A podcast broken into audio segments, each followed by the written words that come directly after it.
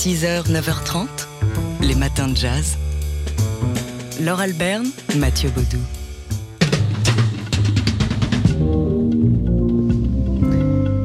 Ça fait 50 ans, c'est aujourd'hui qu'on fête le 50e anniversaire de l'inspecteur Harry dont on écoute euh, ici la bande originale. Oui, une bande originale signée Lalo Schifrin, Don Siegel à la réalisation et Clint Eastwood évidemment dans l'un de ses rôles les plus célèbres. Oui, cela fait aujourd'hui 50 ans que l'inspecteur Harry est sorti sur les écrans français. Il était sorti euh, quelques euh, semaines, quelques mois avant aux États-Unis. Un film violemment accueilli à l'époque. Hein puisque une partie de la critique allait même jusqu'à taxer ce film de Don Siegel de fasciste ou du moins de droitier, l'inspecteur Harry qui depuis a largement été réhabilité notamment euh, par le critique et programmateur de la Cinémathèque française Jean-François Roger. Ça en fait une espèce de, récit euh, un peu abstrait qui est aussi une réflexion sur euh, ce que deviennent les héros de cinéma, du cinéma hollywoodien aujourd'hui. Et c'est peut-être parce qu'on n'a pas vu ça à l'époque, beaucoup de critiques n'avaient pas vu ça, que le film a été très, trop facilement taxé de fasciste, réactionnaire, etc., film de droite, etc. Alors que quand on voit le film, c'est beaucoup plus subtil. Et par le jeu simplement de la mise en scène, on voit bien que l'inspecteur Harry Callahan, donc le personnage incarné par Clint Eastwood, est un personnage complexe il n'a pas d'émotion et en même temps il a des névroses et on les devine, on les devine. C'est un personnage refoulé alors que son adversaire, lui, est un personnage qui n'est que pulsion et principe de jouissance et principe de mort. Et donc c'est très très intéressant de voir ce que fait Don Siegel par le, je veux dire, par le jeu de sa mise en scène, ce que ce qu'exprime de ce personnage très particulier qu'est l'inspecteur Harry Callahan. L'inspecteur Harry, donc incarné par Clint Eastwood, qui a 50 ans aujourd'hui, et euh, on écoutait ici euh, qu'il a, qui a contribué à le réhabiliter euh, en France, notamment le programmateur de la Cinémathèque française, Jean-François Roger. 6h, 9h30, les matins de jazz. Laure Alberne, Mathieu Baudou. Alors, Hier, euh, dans Daily Express, Jean-Charles Doucan était content et il y avait de quoi? Parce qu'il recevait un guitariste qui est euh, extrêmement rare euh, en, métropole. Il vit en Guadeloupe et il se déplace pas souvent. Ce qu'il a fait hier pour le festival Son d'hiver. Oui, Certes, c'est le guitariste Christian Laviso euh, qui vit à Pointe-à-Pitre, où il est né d'ailleurs, euh, représentant euh, du ka. le guoka, c'est ce tambour traditionnel guadeloupéen, de la musique traditionnelle guadeloupéenne. Mais lui est guitariste, Christian Laviso, et il a imposé cet instrument dans la musique traditionnelle antillaise, bien sûr en y intégrant le jazz. Et il était en concert donc hier soir, en effet, dans le cadre du festival Son d'hiver à Maison Alfort au théâtre Claude Debussy avec en invité le saxophoniste David Murray. Avant cela, il est passé par notre studio euh, pour jouer deux morceaux en compagnie euh, d'Aldo Middleton au tambourka et de Sonny Troupé à la batterie. Et voici le premier de ces deux morceaux dans le studio de TSF Jazz. C'était hier en direct, un petit peu après-midi.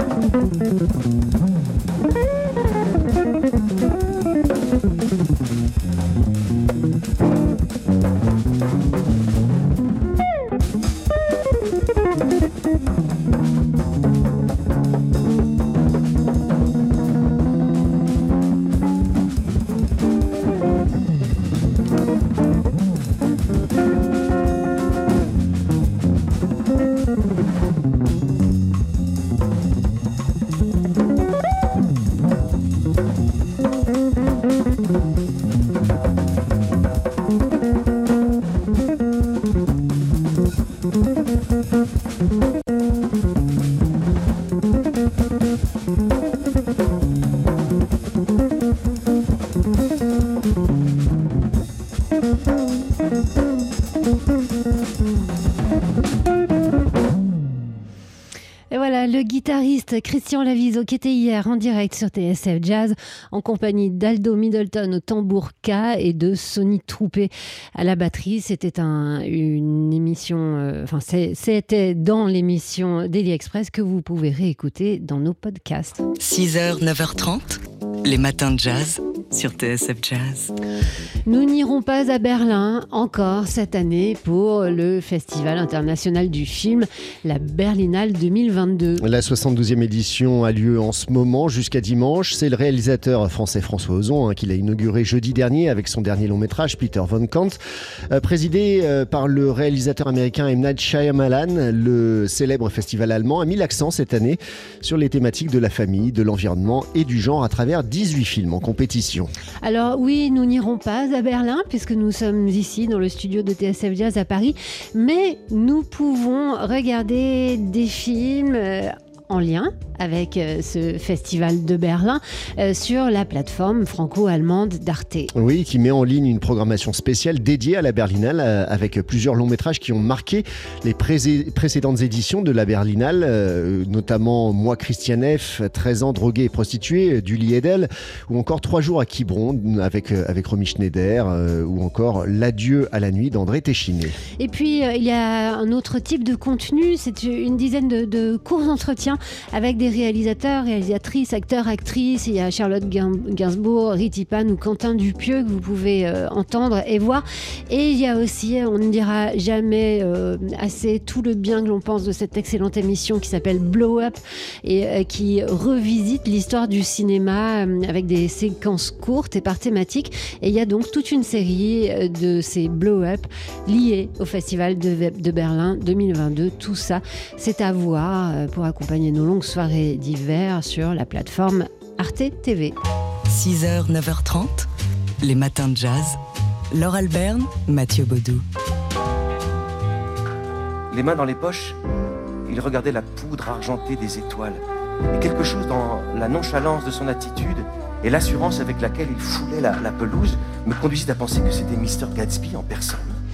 Mister Gatsby, le magnifique Mister Gatsby, euh, qui arrive euh, ce soir sur la scène du théâtre du Châtelet à Paris. Adaptation du euh, chef-d'œuvre de Francis Scott Fitzgerald, Gatsby le Magnifique, qui est donc mise en scène ce soir sur la scène du théâtre du Châtelet avec bah, un thème, un, un ton autour du, jazz, de la musique classique, de la pop et du hip-hop, puisqu'on retrouve dans le rôle de Gatsby le rappeur Sofiane Zermani, plus connu euh, sur scène sous le nom de Fianso. Et il faut dire que ça marche très très bien. Ce, ce- ce spectacle a été créé au Festival d'Avignon, c'était en 2018, c'était une lecture musicale et ça marche très très bien. Donc euh, ce, ce rôle pour euh, Sofiane Zermani, euh, parce, Zermani c'est bien ça son nom, Ouais, je ne suis pas trompée. hein. Parce que bah, il, il incarne avec beaucoup d'élégance et de mystère ce, cet étonnant Gatsby le magnifique, ce millionnaire euh, au passé trouble qui fait euh, des fêtes pour séduire Daisy. Et c'est euh, Nick Carraway, son voisin, devenu son ami, qui raconte son histoire. C'était lui qu'on écoutait ici et qui raconte cette période, oui, les années folles Les années américaines. Voilà, c'est en 1922 que ça se déroule.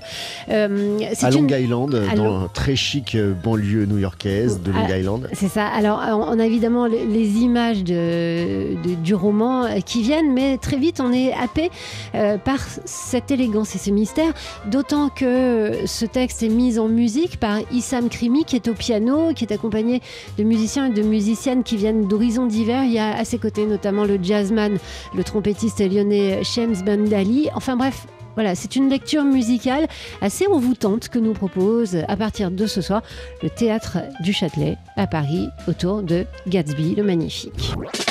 Challenge. L'économie de demain est l'affaire de tous. C'est mercredi, on parle éco, on parle politique aussi avec vous, Thierry Fabre de Challenge, du magazine Challenge. Et aujourd'hui, Thierry, vous nous parlez des positions des candidats, sur, des candidats à l'élection française présidentielle sur la Russie de Vladimir Poutine. Alors, la crise entre la Russie et l'Ukraine s'est invitée dans la campagne présidentielle. D'abord, elle a mobilisé Emmanuel Macron et lui permet de justifier une candidature tardive, en tout cas pas avant que les tensions ne soient apaisées. Surtout, la personnalité et la politique du maître du Kremlin créent un clivage au sein des candidats à la présidentielle. C'est aux extrêmes de l'échiquier politique que l'on trouve les plus favorables à Poutine. À droite, Éric Zemmour ne cache pas son empathie pour le président russe qu'il qualifie de vrai patriote de son pays. On ne fixe pas des limites à Vladimir Poutine, a-t-il martelé. De son côté, Marine Le Pen avait admis en 2011 admirer le maître de Moscou. Aujourd'hui, son soutien se limite à la politique étrangère russe. Le fait que la dette contractée en 2014 par son parti auprès d'une banque russe soit systématiquement réchelonnée n'y est peut-être pas étranger. À l'extrême gauche, le soutien à la politique de Moscou se fait en creux, sans sympathie affichée pour Poutine. Arrêtons d'être alignés derrière la politique guerrière américaine, s'exclame le candidat communiste Fabien Roussel. Et de son côté, Jean-Luc Mélenchon a expliqué début février que l'agresseur dans le conflit ukrainien est évidemment l'OTAN et que les Américains ne doivent pas annexer l'Ukraine dans l'OTAN. Et les autres candidats, est-ce qu'ils sont euh, plus critiques vis-à-vis de Vladimir Poutine? Pas tous. Chez les Républicains, Valérie Pécresse n'inverse, elle, pas les rôles entre l'agressé, qui est l'Ukraine, et l'agresseur, la Russie. Mais selon la politologue Cécile Vessier, qui est spécialiste du sujet, la candidate cultive les ambiguïtés dans la lignée de François Fillon. Le candidat malheureux de la droite en 2017 est en effet très proche du régime russe et siège au conseil d'administration de deux grands groupes. Alors finalement, seule la gauche modérée se montre critique. Yannick Jadot a dénoncé la complaisance de ses concurrents Pécresse, Zemmour et Le Pen. Et Anne Hidalgo et Christiane Taubira prennent toutes les deux la fermeté envers Moscou en laissant ce thème en retrait dans leur campagne. Souvenons-nous qu'en 2018, l'ex-garde des Sceaux avait confié rêver de découper en lamelles Vladimir Poutine pour ses violations des droits de l'homme. Mais aujourd'hui, le maître du, du, Kremlin ne suscite guère d'indignation chez nos politiques. Ils font même preuve, pour beaucoup, d'une véritable complaisance. Les thèmes de la campagne électorale scrutés chaque mercredi matin par Thierry Fabre du magazine Challenge. Challenge. L'économie de demain est l'affaire de tous. Et on retrouve Thierry Fabre du magazine Challenge pour le chiffre de la semaine qui, Thierry, cette semaine concerne nos armées. 5 milliards d'euros depuis 2014, soit 1,7 million d'euros par jour.